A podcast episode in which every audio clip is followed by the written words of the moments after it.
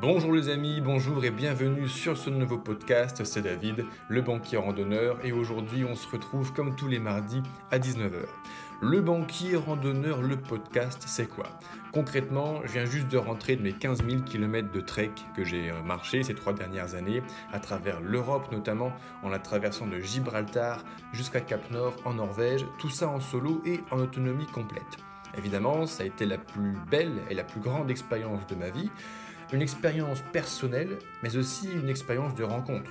Sur les sentiers, j'ai rencontré des milliers de trekkers, de randonneurs, avec les jours où ça va et les jours où ça va moins bien, avec les petits bobos et les problèmes. Mais qui dit problème dit solution. Aujourd'hui, concrètement, j'aide les randonneurs, les trekkers, les pèlerins à bien se préparer. Je fais ça sous forme de formation vidéo et tout ça se passe sur mon site lebanquierrandonneur.fr. Dans les podcasts, tu trouveras des conseils et des récits de randonnée, tout ça alternativement. Dans les conseils, des conseils pour bien se préparer avant de partir et pour bien vivre sa randonnée, son trek une fois qu'on est parti afin de ne pas se blesser et passer un bon moment. Dans les récits de randonnée, je t'emmènerai avec moi traverser des continents entiers au son de ma voix. Si tu apprécies, tu es libre de liker, de t'abonner à ce podcast. Et c'est parti, on y va pour aujourd'hui. Bonjour les randonneurs, bonjour et bienvenue sur cette nouvelle publication.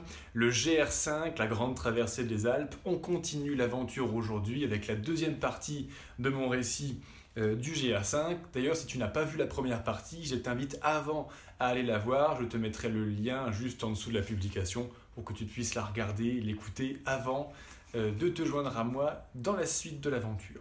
Alors concrètement, euh, dans la première partie de ces GR5, on avait déjà marché 7 jours ensemble. Je t'avais amené au son de ma voix traverser les Savoies en partant du lac Clément à Tenon-les-Bains, côté sud du lac, jusqu'à Montchauvin. On était passé par Anterne, on était passé par le massif du Mont Blanc, et là on était arrivé au Montchauvin.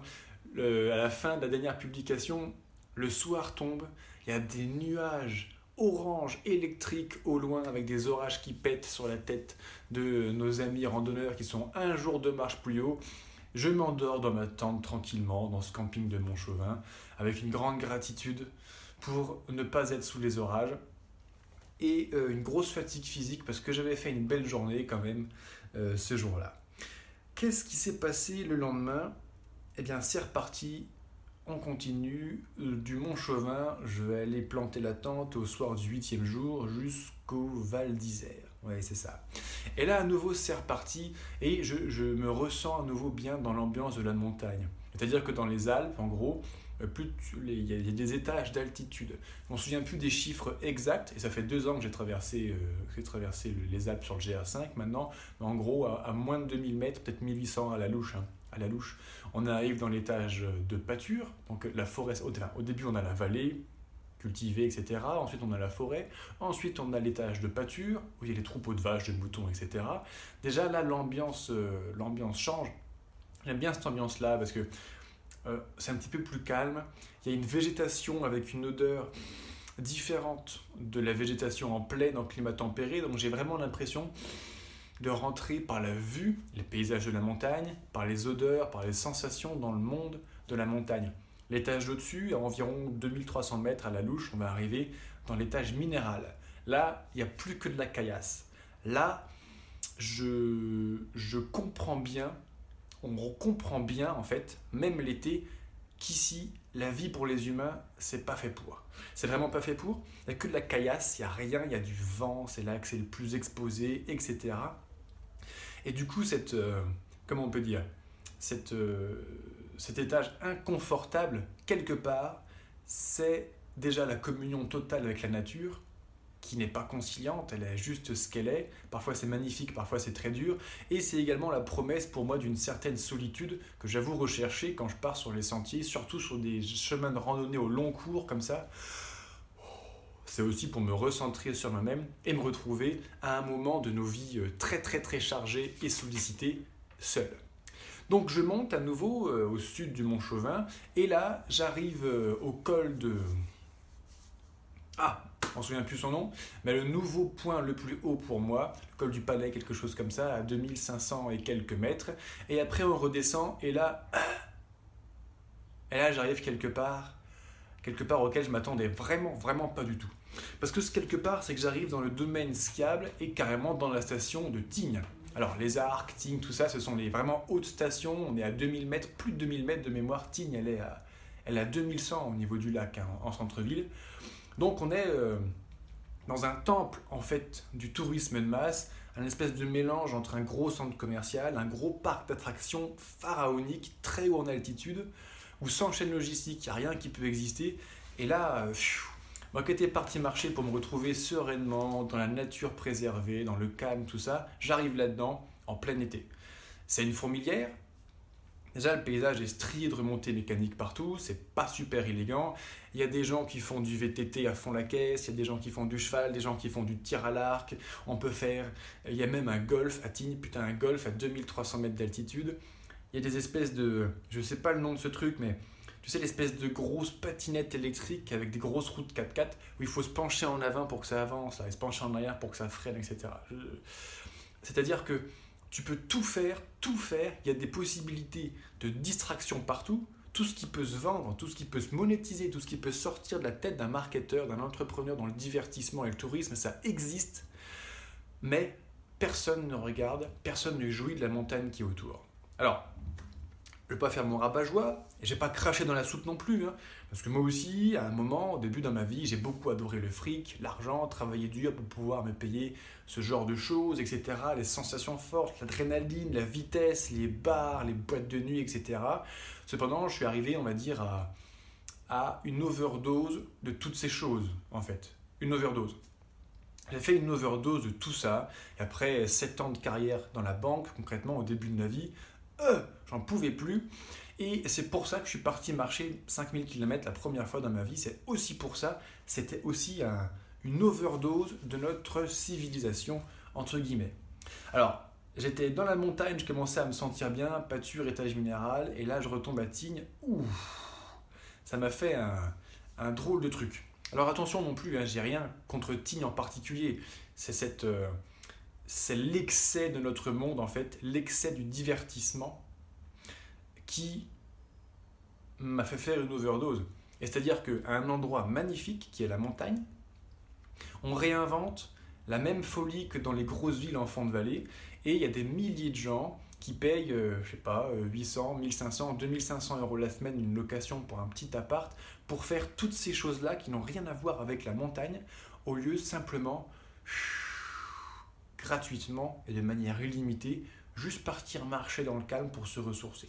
Alors, je ne fais pas la guerre contre, le, contre la société de consommation, etc. Cependant, euh, je t'invite, si tu ne l'as pas encore déjà pratiqué, toi aussi, à couper avec tout ça, ne serait-ce que quelques jours, ne serait-ce que quelques heures, et partir dans la montagne seul pour vraiment euh, y trouver ce qu'il y a à trouver. C'est peut-être un petit peu, on va dire, intellectualiser ce que je suis en train de dire. Mais en fait, euh, dans un premier temps, oui, ça peut être intellectualisé, mais il y a quelque chose de psychologique, voire inspirationnel, peut-être même de spirituel qui se cache derrière. Je te laisse le soin de vivre ta propre expérience. Moi, au bout de 15 000 km de marche, j'ai commencé à vivre ça, et waouh, ma vie a atteint une, une profondeur et commence à avoir un niveau de sérénité qui n'est pas possible d'avoir dans le monde normal, entre guillemets. Allez, j'arrête mon petit coup de gueule sur Tignes et, notre monde, et euh, on redescend dans la vallée de l'autre côté, c'est très très bien, j'arrive à Val d'Isère, je me planque dans un petit bois et je dors à Val d'Isère en entendant le coulis de la rivière, ça c'est quelque chose également que j'adore pour bien dormir. Allez, c'est parti pour un neuvième jour de marche, et oui, on continue vers le sud. Destination le col de l'Iseran. Alors à la montagne, comme d'habitude, ça monte, ça descend, après avoir redescendu euh, de Tignes jusqu'à Val d'Isère. Val d'Isère qui est quand même haut en altitude, hein. je crois qu'on est à 1800 mètres dans le patelin, donc on est quand même déjà très haut. Mais on remonte, destination, le point haut du GR5, le point le plus haut en altitude de tout le GR, c'est le col de l'Iseran à 2764 mètres. Col de l'Iseran, là j'arrive. Ah Waouh tout est minéral, il n'y a que de la caillasse. Il y a une route pour passer le col. Sur le col, on a construit une église. Notre-Dame de toute prudence. Et là, il y a une vue bah, magnifique qui s'offre à mes yeux. Alors je, la contemple, je me, ah, je me nourris à nouveau de tout ce que j'ai pas pu me nourrir la veille dans les grosses stations de ski, et je me planque dans les contreforts de l'église pour manger mon petit-déj à l'abri du vent, parce que ça souffle quand même pas mal là-haut, mais j'ai eu la chance d'y arriver en fait par un temps parfaitement clair, avec une visibilité sur l'école au loin vraiment exceptionnelle. On descend l'Iseran, et puis on va aller dans le Val d'Arc. Là, petite anecdote, c'est la seule fois, oui, c'est la seule fois pendant mon GR5, pendant les 20 jours de marche, enfin 18 jours de marche, que euh, j'ai perdu la trace du GR5. À l'époque, je n'utilisais pas encore les outils euh, comme euh, Iphigénie, par exemple, qui sont extraordinaires pour bien se, repérer. Je n'utilisais pas de GPS, j'y allais à la carte. Bon, donc il se trouve que j'ai perdu la trace, et au lieu de suivre le GR5, en fait, qui, reste en altitude et qui longe la vallée de l'Arc par le haut, je descends sur le GR5E, à Bonneval-sur-Arc, après Lens-le-Villard, etc., en fond de vallée. Mais bon, c'est pas du tout un regret, parce que également on se retrouvait dans cette petite vallée des merveilles, là tout était beau, c'était joli, c'était mignon. C'est une ambiance un peu différente. Moi montagnard, du coup j'étais pas dans la caillasse là-haut à traverser à gué toutes les rivières. J'étais en fond de vallée, mais j'avais cette, euh, ces deux versants de montagne autour de moi, la forêt, c'était aussi extraordinaire. Et j'ai planté le bivouac à la nuit tombante au Collet. Le Collet, c'est juste avant que le GR5E et le GR5 se rejoignent, justement, pour remonter, euh, remonter en altitude. Donc je trouve un petit bois, je planque le bivouac et là j'ai signé mon, neuvième jour de marche. Le lendemain, dixième jour de marche, destination le sud vers Modane. Et oui, et je commence à sentir significativement en fait la variation de climat. Alors moi je suis un homme du nord, bah, du nord de la Loire on va dire. Je suis né entre la Champagne et la Bourgogne, sur la frontière entre la Champagne et la Bourgogne. Donc euh, bon, de la gelée, des vrais hivers, de la neige, du brouillard, du froid, de la pluie, etc.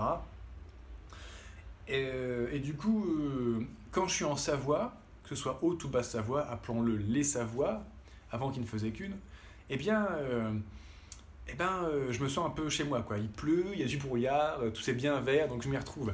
Là, on commence à s'approcher, où on est peut-être même déjà dans le Dauphiné, dans l'ancien Dauphiné, c'est même sûr, et ah, il y a déjà quelque chose qui se passe. C'est un petit peu plus chaud, un petit peu plus sec, la végétation commence déjà un petit peu à changer. L'ambiance euh, géologique, euh, végétation, température, climat change. Et euh, c'est très sympa, je trouve, de vivre ces changements climatiques au rythme de tes pas, avec tes propres jambes. Je trouve que c'est toujours une expérience enrichissante à vivre au moins une fois dans sa vie. Et puis on diminue, et là en fait on va, on va bientôt arriver à Modane. Modane où je dors, je plante le bivouac dans, dans, dans, une forêt, pareil, sur le versant sud de Modane. Et là, euh, je décide à ce moment-là d'organiser en fait un week-end de repos avec mon ami de l'époque. Et euh, du coup, le plan, c'est qu'elle descende de Paris pour arriver dans une ville où il y a suffisamment de trains de blablacar, d'infrastructures, etc. pour faire un truc euh, civilisé. et, et, moi, il faut que j'arrive au même moment, au même endroit, à peu près. Donc on se dit rendez-vous à Briançon, Briançon dans 36 heures. Elle arrive le surlendemain midi. Alors, on convient le rendez-vous, tout ça, elle trouve son blablacar, son train. Et là, en me couchant, je me dis, putain, Modane, Briançon en 36 heures, bah, va, falloir, euh, va pas falloir chômer, quoi, va falloir y aller. Donc, le lendemain, je me lève tôt, comme d'habitude, peut-être un petit peu plus tôt même. Et je me dis, bon, bah, 36 heures, c'est peut-être un petit peu optimiste, mais déjà, oui, oui, je suis un garçon optimiste dans la vie. La vie est quand même beaucoup plus belle comme ça. Et euh, l'idée de retrouver une copine après 10 jours à marcher tout seul dans la montagne, ça pourra peut-être me motiver un petit peu à, accélérer la manœuvre. Et effectivement, je crois que j'ai fait des belles journées de marche encore à ce moment-là. Euh, le soir, donc Modane, je remonte, je redescends à Nevache, je remonte derrière sous la pluie jusqu'à arriver au lac de Cristol, Cristal. Ah, je crois que c'est le lac de Cristol. Hein sur le GR5C. Et là, je refais un petit bivouac d'altitude comme j'aime. J'adore les bivouacs d'altitude. T'imagines, tu arrives au soleil couchant entre deux montagnes. On est à 2250 mètres d'altitude de mémoire. Dans la pâture à moutons, dans de l'herbe bien grasse pour planter la tente. C'est super confortable, tu dors trop bien. Il y a cette, cette odeur de végétation typique de là-haut cette ambiance de la montagne. Et là, sérieux, si je ferme les yeux, et je, c'est comme si j'y étais encore, je peux ressentir les odeurs, je peux sentir la, la petite bise, tu sais, de montagne qui souffle, le petit fond d'air frais, entendre le silence de la montagne. Ah putain, c'est toujours des moments que j'adore. Les bivouacs d'altitude, j'adore ça. J'ai un petit peu de voisinage, mais pas trop quand même. À l'opposé du lac de Cristol, il y a euh, un papa et son gamin de 7-8 ans qui viennent de Briançon, je crois, et euh, qui sont passés venir un week-end à la montagne, tous les deux, euh, entre père et fils, etc., etc. Le soleil se couche, je m'endors paisiblement, et le matin je me lève à la fraîche, avant l'aube. J'ai mis un réveil, je suis parti à la frontale ce matin-là parce qu'il fallait que je sois avant midi en gros à Briançon. Quand on regarde la carte, bon, fallait, fallait se lever tôt quoi. Et là, c'est parti, je passe la porte, donc le col, je commence à redescendre. Et à cette époque-là, à nouveau, je n'utilisais pas encore les GPS, donc sur mon fond de carte, j'étais un peu limité. Et il y avait des variantes de GR5 partout. GR5, GR5C, GR5C variante. Ah, j'étais un peu euh, perplexe, un peu perdu, on va dire. Pas perdu, mais désorienté. Et du coup, je me dis, bon, bah, j'en prends un, puis j'y vais. Et je prends le GR5C variante. Heureusement que je ne savais pas ce que ça voulait dire parce que j'ai un petit peu le vertige et je ne l'aurais pas pris en sachant cela. Mais ça s'est vraiment superbement bien passé. En fait, en prenant le GR5C, j'ai pris le GR5C variante par la ligne de crête. La ligne de crête, la crête de Pérol, jusqu'à la croix de Toulouse, en fait, qui redescend vers Briançon. Donc ça veut dire que tu as le trou de la vallée qui descend jusqu'à Briançon d'un côté, donc 1500 euh, mètres de démoin peut-être, un trou de l'autre, était juste là, le soleil est en train de se lever, il n'est pas encore levé, était juste sur le fil, la pointe de la pointe de la montagne, et tu comme ça. J'ai un petit peu le vertige, je venais de croiser un patou, le dernier patou euh, juste avant le, crête au col, qui était un petit peu nerveux ce matin. En même temps, les patous, quand tu les arrives, quand tu approches leur troupeau la nuit, ils sont un petit peu plus nerveux parce que les, les, prédateurs, hein, la prédation, quel que soit l'animal qui fait la prédation, ça se passe statistiquement la nuit. Donc le patou, il voit un mammifère, un gros mammifère approcher de son troupeau la nuit, il est vénère. Quoi. Donc il m'avait mis un petit peu la pression, on va dire. Et euh, mais ça s'était bien passé, il n'y a pas eu de blessure, pas d'attaque, mais il m'avait bien fait comprendre qu'il était chez lui, qu'il fallait que je fasse un, gros détour. Donc j'ai un peu la pression, et j'arrive là euh, sur la ligne de crête. J'avais pas encore pris mon petit déj, je commençais l'hypoglycémie, je commençais à avoir les jambes qui tremblotent un petit peu. Donc j'ai pris mon petit déj et tout s'est bien passé. Attention, je fais pas l'apologie de la prise de risque, etc. J'ai un vertige. Euh, j'ai pris la décision dans ma vie d'aller vers mes peurs pour m'élever. Et euh, en affrontant mes peurs, notamment mon vertige, je deviens un homme meilleur. Mais s'il y a vraiment danger trop réel, trop fort, je sais faire demi-tour aussi. Prends soin de toi quand tu pars en montagne. Et je ne regrette vraiment pas d'avoir pris ce GR5C variante sur la ligne de crête au nord de Briançon, parce que sérieusement, c'est mon plus beau moment du GR5. C'est magnifique. Le soleil se lever, temps parfaitement clair, sur la ligne de crête, magnifique. D'ailleurs, si tu comptes faire ton GR5 ou refaire cette portion du GR5, ou refaire ton GR5 en entier d'ailleurs, tu fais ce que tu veux, c'est tellement extraordinaire. Je te conseille, si tu n'as pas trop le vertige, par temps clair, vraiment de prendre ce GR5C variante au nord de Briançon, elle est exceptionnelle. D'ailleurs, si tu prépares ton GR5, je t'aiderai avec plaisir à le préparer. Et pour ce faire, j'ai construit, j'ai créé la formation GR5. Concrètement, après avoir parti marcher 15 000 km, avoir fait le GR5, le tour du Mont Blanc, le GR20, la traversée de la Corse, la traversée des Pyrénées, d'une douzaine de pays en Europe, tous les massifs montagneux de l'ouest de l'Europe, etc., je suis devenu, euh, en fait, je suis tellement passionné que j'aime aider les passionnés de randonnée comme toi à bien se préparer avant de partir. Une bonne préparation, c'est la garantie, quelque part, eh bien, de passer un bon moment et de réduire un maximum le risque de blessure sur les sentiers. J'ai rencontré des milliers de randonneurs sur les sentiers, j'en ai rencontré des milliers de blessés, à chaque fois pour les mêmes petites erreurs, notamment à la préparation ou au manque de préparation.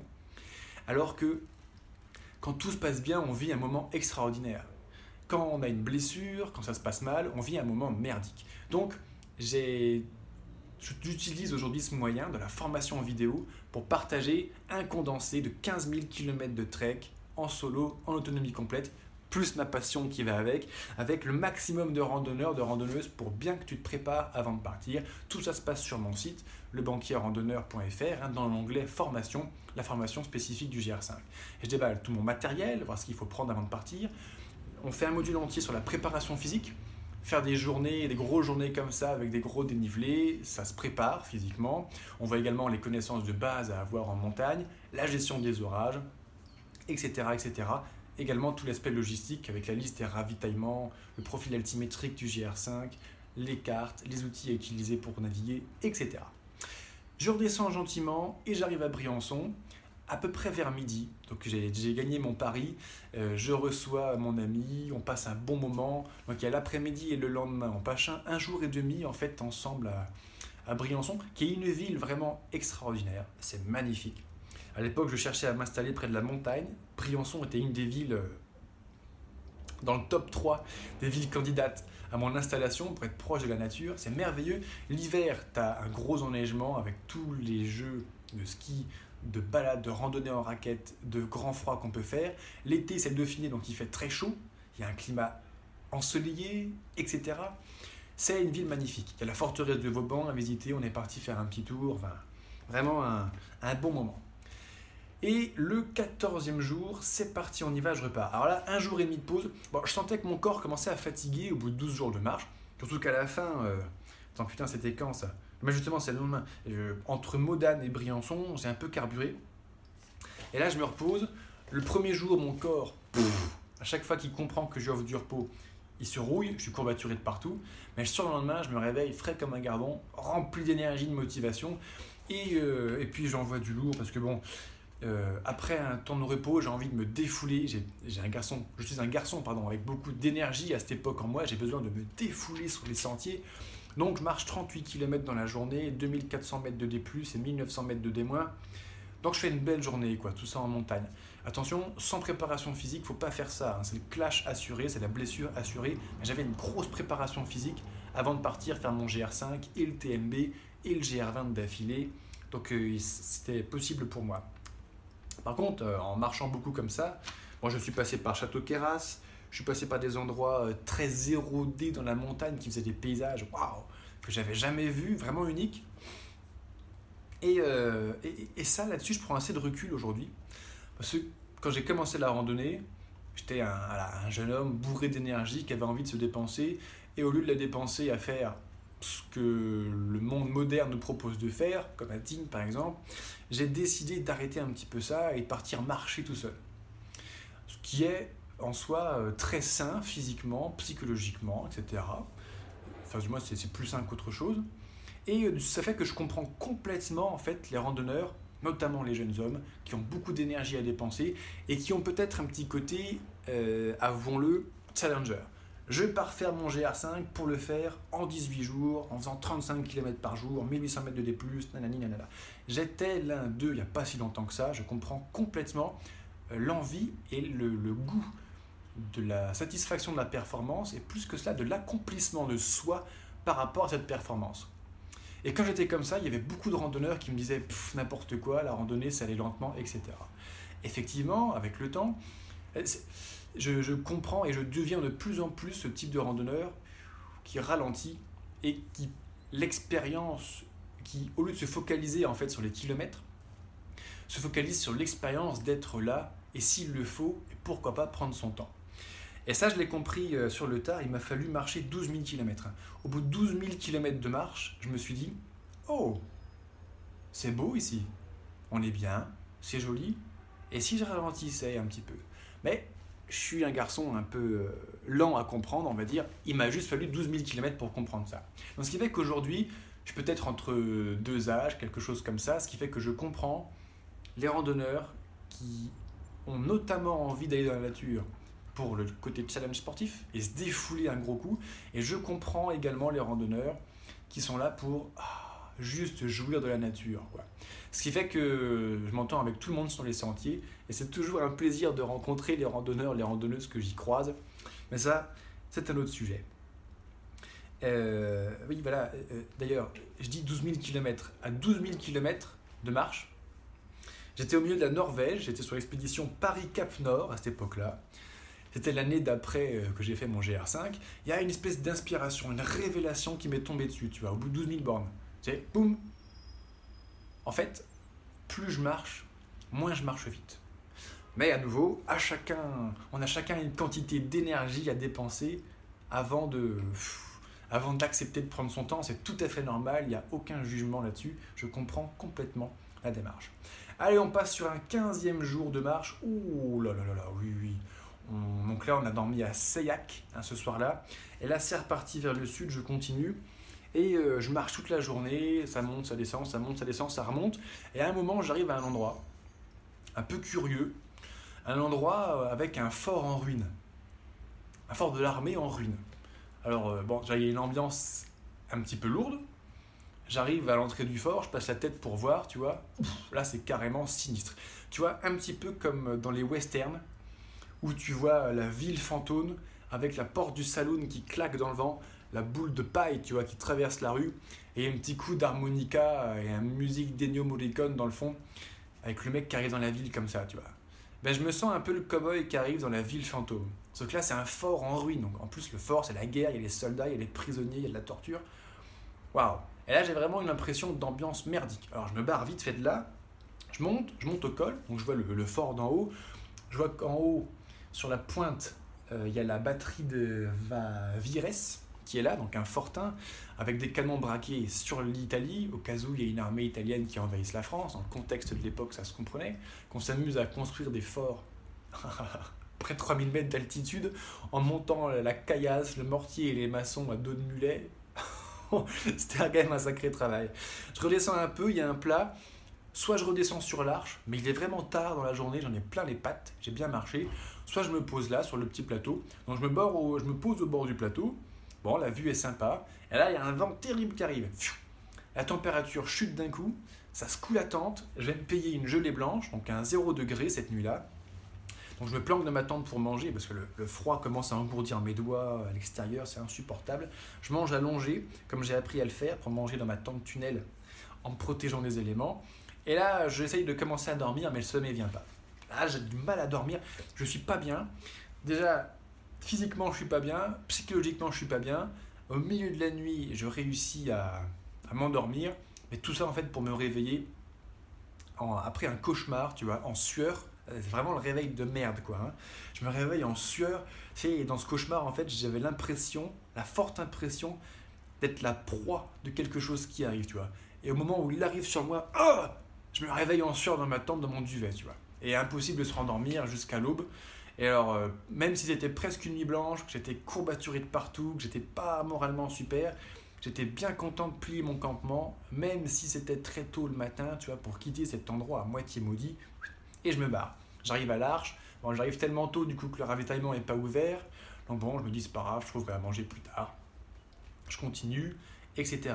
Plus tard dans la journée, je regarde ma carte et en fait, j'apprends je n'avais pas regardé euh, au point topo du soir où j'étais.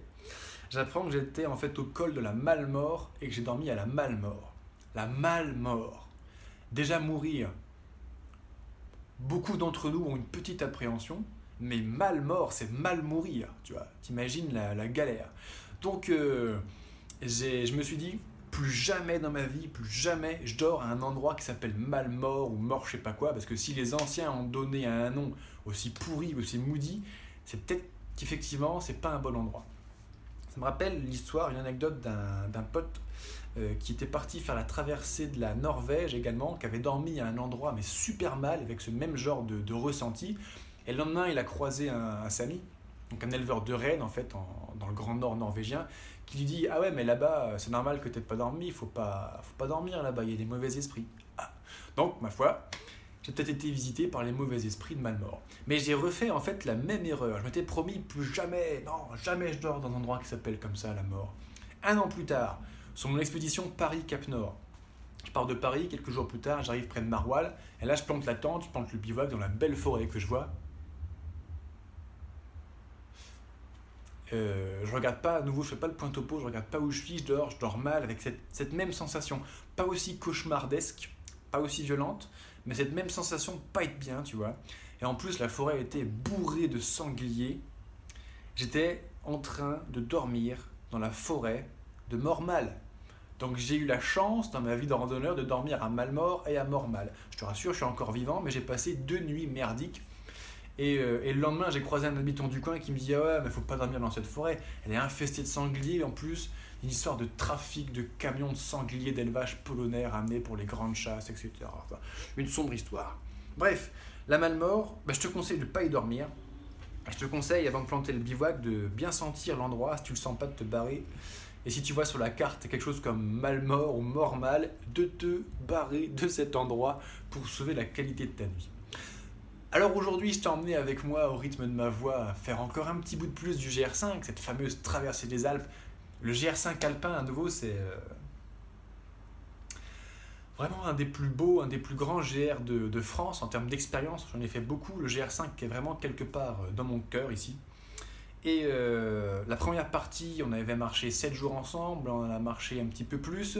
Dans la prochaine partie, dans la troisième et dernière partie du récit de mon GR5, dont je mettrai le lien en description de cette publication lorsqu'elle aura été publiée, eh bien, on ira traverser le Mercantour. Parce que là, à la fin de, cette histoire, on va bientôt arriver à Saint-Étienne-en-Timée, on va arriver au Mercantour, qui est un endroit vraiment magnifique également. Beaucoup de randonneurs qui ont fait le GA5 d'ailleurs ont, comme endroit préféré le Mercantour. On y va bientôt, et une fois qu'on aura traversé le Mercantour, je te promets même qu'on ira se baigner dans la mer Méditerranée pour prendre un bon bain d'eau chaude après ce mois passé en haute montagne. Remercie de m'avoir écouté jusqu'au bout. Et dans tous les cas, moi je te dis à très bientôt sur une nouvelle publication. Salut J'espère que tu as pris autant de plaisir à écouter ce podcast que j'en ai eu à le faire. Maintenant, il me reste à te dire à mardi prochain à 19h sur Le Banquier Randonneur, le podcast. N'hésite pas à liker, à t'abonner pour être sûr de bien se retrouver. Et pour plus d'infos sur tout ce dont on a parlé aujourd'hui dans ce podcast, rendez-vous sur lebanquierrandonneur.fr. Très bientôt, salut